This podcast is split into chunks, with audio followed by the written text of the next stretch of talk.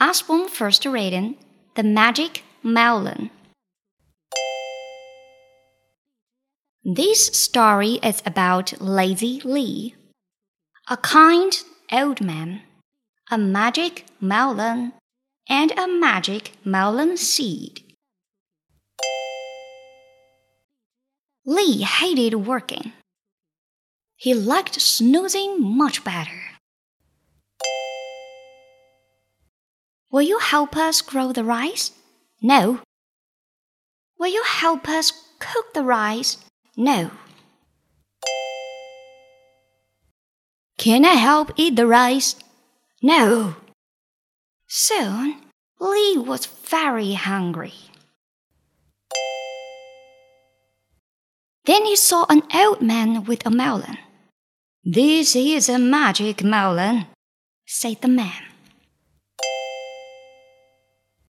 What do you want for dinner? Fried rice, signed Lee. The man tapped the melon. Tap, tap, tap. Ping! There was a bowl of tasty rice. Lee ate and ate. I wish I have a magic melon. You can grow one, said the man, but it's hard work.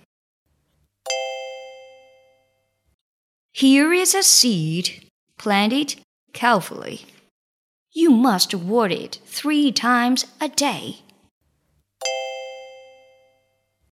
At first, Lee did as he was told, but not for long. The melon grew bigger and bigger. One day, Lee picked it.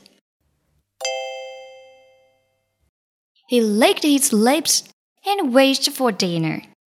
Mm, fried rice, please. Ping! There was a lump of dry bread. Oh no!